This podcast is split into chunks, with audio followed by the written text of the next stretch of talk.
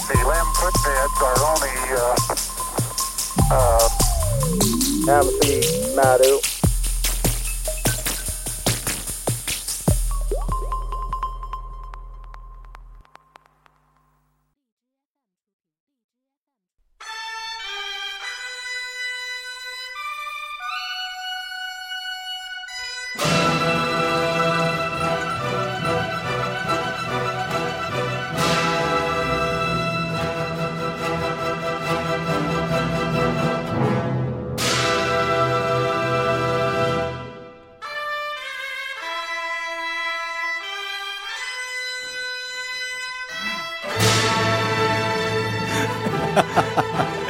有点过分了，啊我跟你说，你等下等下你，知道你知道这是什么曲儿啊？你就往里放《这什么曲儿？闯将令》， 《闯江令》对吧？对闯江令》，嗯，你这个是一个典型的，包括刚才咱们听到这个，嗯这个是应该是唢呐，对，唢呐，是个典型的中国民乐的乐器。对，可是你听到它后面是什么伴奏了吗？交响乐团，跟你那云宫信一样儿，你知道 吧？跟那个当当当当当当当当是一样的。这个吧是，他就是在那个听就到是吗香香港那听个这，琵琶吗？嗯，噔噔噔，琵琶跟吉他一样，嗯都是轮指，但只不过方向不一样。 我要是我要说的是关于这个这个这个曲子哈，它就是在那个呃，就是香港电影儿嗯最那个什么，就是呃辉煌的辉煌的时候，哎90年代他在那个很多就是武侠片儿、功夫片儿里面儿哈，就是都作为一个主要的配乐。尤其你看周星驰这几版电影里面儿，就是他经常一到哎，就是抒发情感的时候，这个曲儿上来了。哎大话西游》里也是 一样，哎呀对，果然是学识渊博。没有，就是特别喜欢这个曲子嘛，就是不是后不是，真的，我原来以为啊，嗯就是因为你你说的对，九十年代的香港电影啊，非常容这个喜欢用这个民乐的东西，嗯，包括那个成龙，对， 《成龙醉拳》里面用的那个，还能想起来吗？这我颠颠又叨做叨，嗯个好汉子，每天要自强。你嗯这个哪是成龙的呀？黄飞对鸿的嘛，哎啊，醉醉拳里面嘛，他演嗯黄飞鸿嘛，做个好这个曲儿，《将军令》嗯也是古曲儿，嗯。都是古曲儿，哎，但是跟这个西洋乐队一配上，你发现西洋乐队的大管弦乐哈，那大低音提琴 啊，定音鼓，我们这是什么？节目？我们这是我这早晚得变成音乐节目，我跟 你，你你你你就这么玩玩嗯哈，你别给我那什 么了。那个大家好啊，欢迎收听《西游西游 Remix》啊。啊，西游 remix 哎啊，。大家好，我是老田。呃，我是他徒弟小官儿啊嗯，今天这一集啊，我们要把牛魔王这个人物直接就揭盖儿了嗯，啊，直接就揭盖儿了，不能再往下拖了， 对，不能再往下拖。不，哎你揭盖得从得咱们找一个什么样的问题开始呢？上接接着上回说呀，嗯上回我们已经说到了关于这个火焰山这一集的一个结尾了。嗯，我说了，吴承恩用了三个章回的这个这个这个这个这个这个文字量啊，对呀，呃，来描写这个故事，呃，分别是用了三番儿，嗯对吧？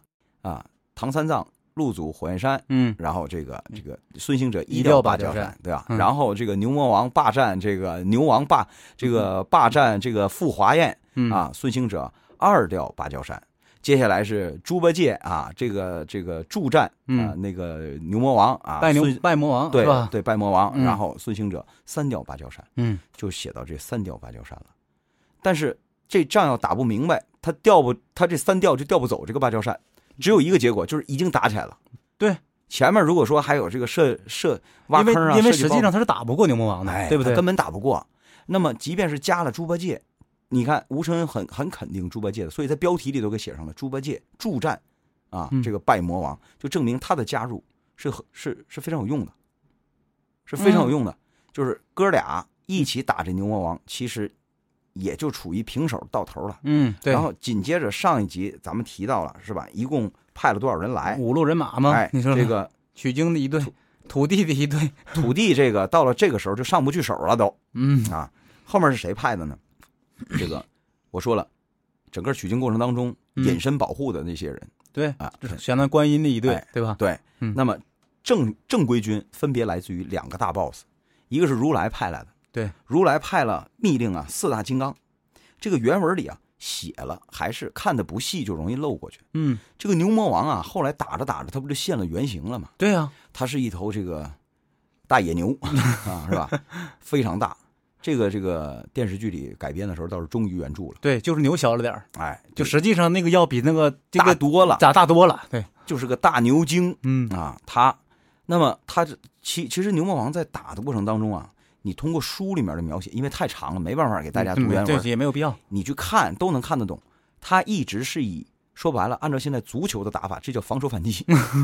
他一直是以守为主，攻为辅，他要跑，一直是这么一个什么态势。意思？他不想打这仗吗？他他其实啊，你看得出来他是不太想打。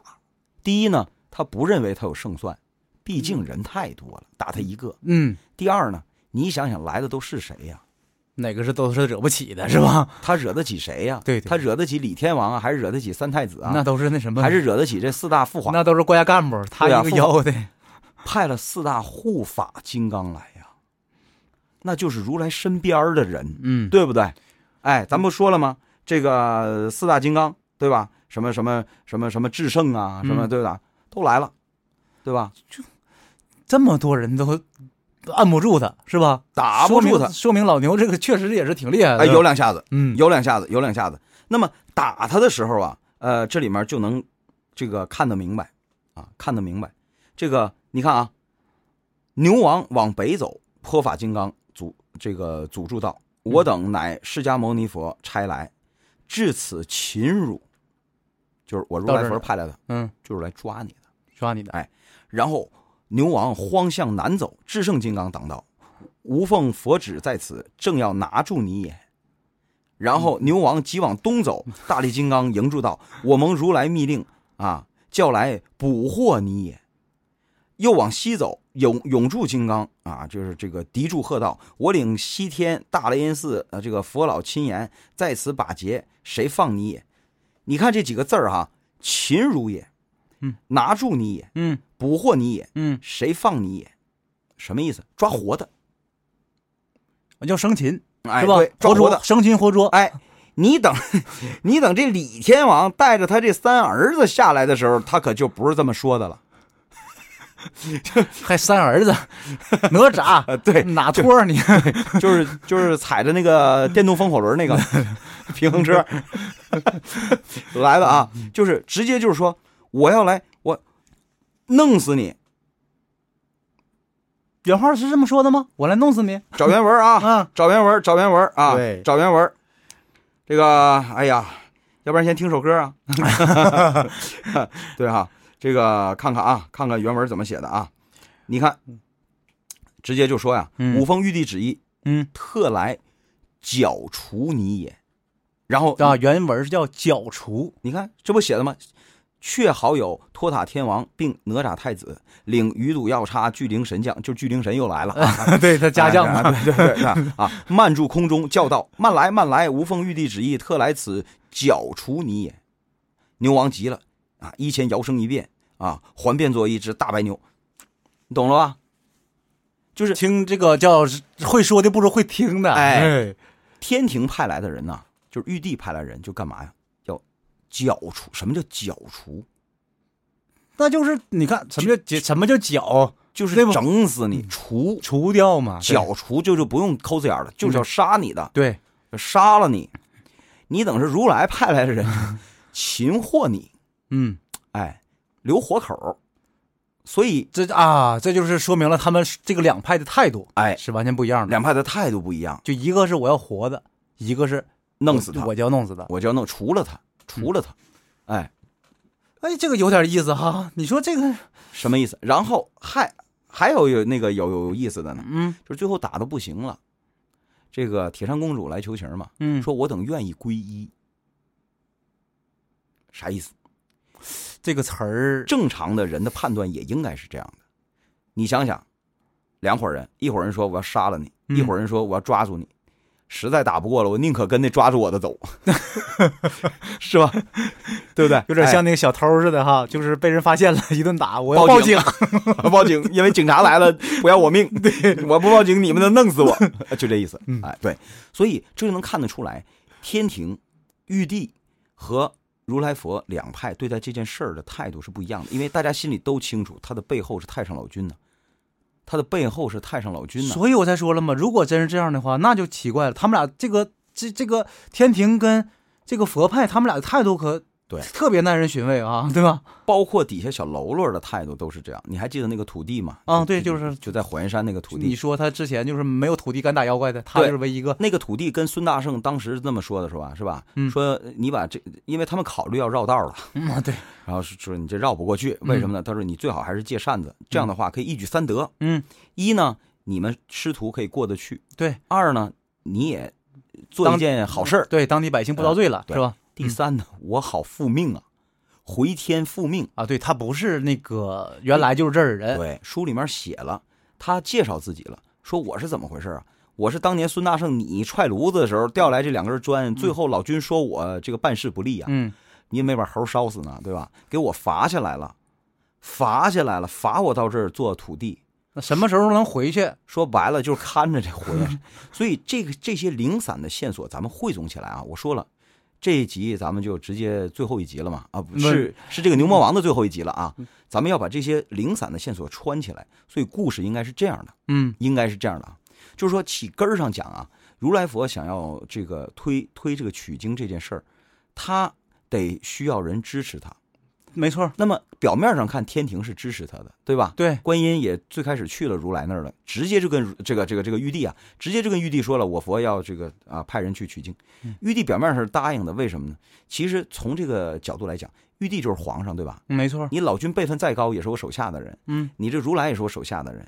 说你这两派现在啊，现在我应该让你啊，哎，哎，这样我我才安稳。你们俩就是对如果哎因为什么利益关系对斗起来了，对对我好中间好那什么平事儿，对，那么想必呢，太上老君跟铁扇公主罗刹女的俩人的关系闹得风言风语的，所以呢，我你算时间也基本上就是孙大圣闹天宫的时候啊，也就是太上老君觉得呀，这个罗刹女，因为罗刹女她也是比较漂亮的，那就证明她也一直没在地上，否则她也是老妖精了。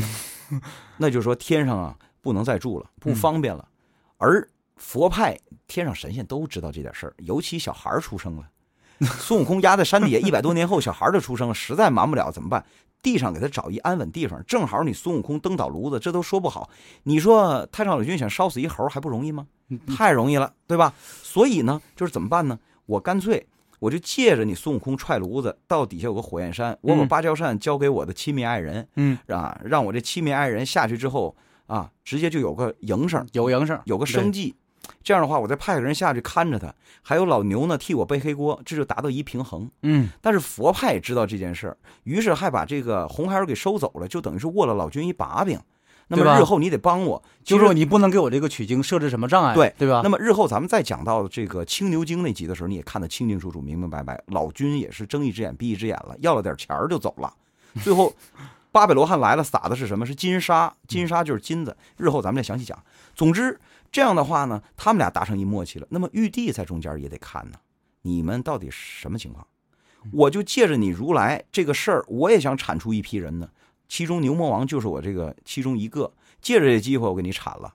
铲了之后，老君，你的势力也别在我这儿，你别功高盖主啊，对吗？啊，你势力也不能再太有大你。也不能说吃我的饭，然后你跟人家去那什么去，就说是 呢，对吧？干脆我给你起个根儿。嗯所以啊，故事讲到这儿，大家都明白了，就是为什么牛魔王本来，哎呀，人品，哎哎，这这这个人脉这么嗯广，人缘不人错，缘这么好，怎么就这一集的时候都来打他？其实都想在玉皇大帝和如来佛面前表个态，我到底是哪派的？都想表明一下立场。嗯，哎，都想来伸一伸一脚，邀个功。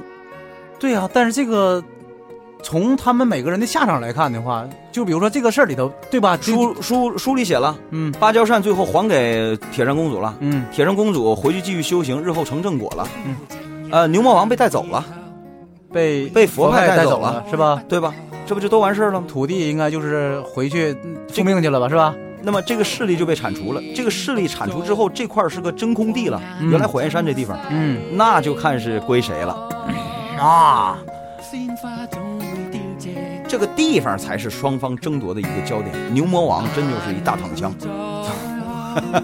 这么个黑锅匣子。 哎，这么一黑锅侠，就是老牛牌的黑锅侠。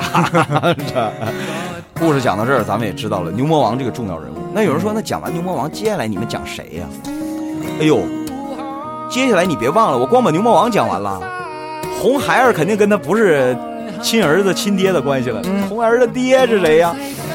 啊，咱也厚道点儿，在这儿咱音乐响了，咱也讲完他啊。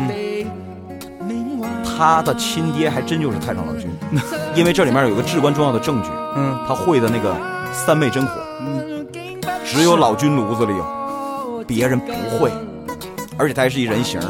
通过这个关系这么分析，这个段落咱们就告一段落。哎，有人说那那那明儿那期你们讲什么呀？哎呦，《西游记》里有意思的人物多了去了。你哎这个对，现在哈，既然咱们讲到老君，既然讲到牛，咱们就讲讲另外一只牛青牛精，青牛精，因为这一集也是特别重要的一集，它正好在《西游记》中间儿中间分分水岭这一集，对，嗯你就能看出来各方的态度了，尤其是太上老君的态度。我刚才已经说了，就是要俩钱儿，有人不服气，我觉得咱们讲的有点早，实际上现在从三打白骨精开始讲到砍掉，白骨精，白骨精有人给他杜撰故事，说他是谁谁谁。嗯这样吧，我们研究一下吧，看看下一集我们讲什么吧。对，太坏了。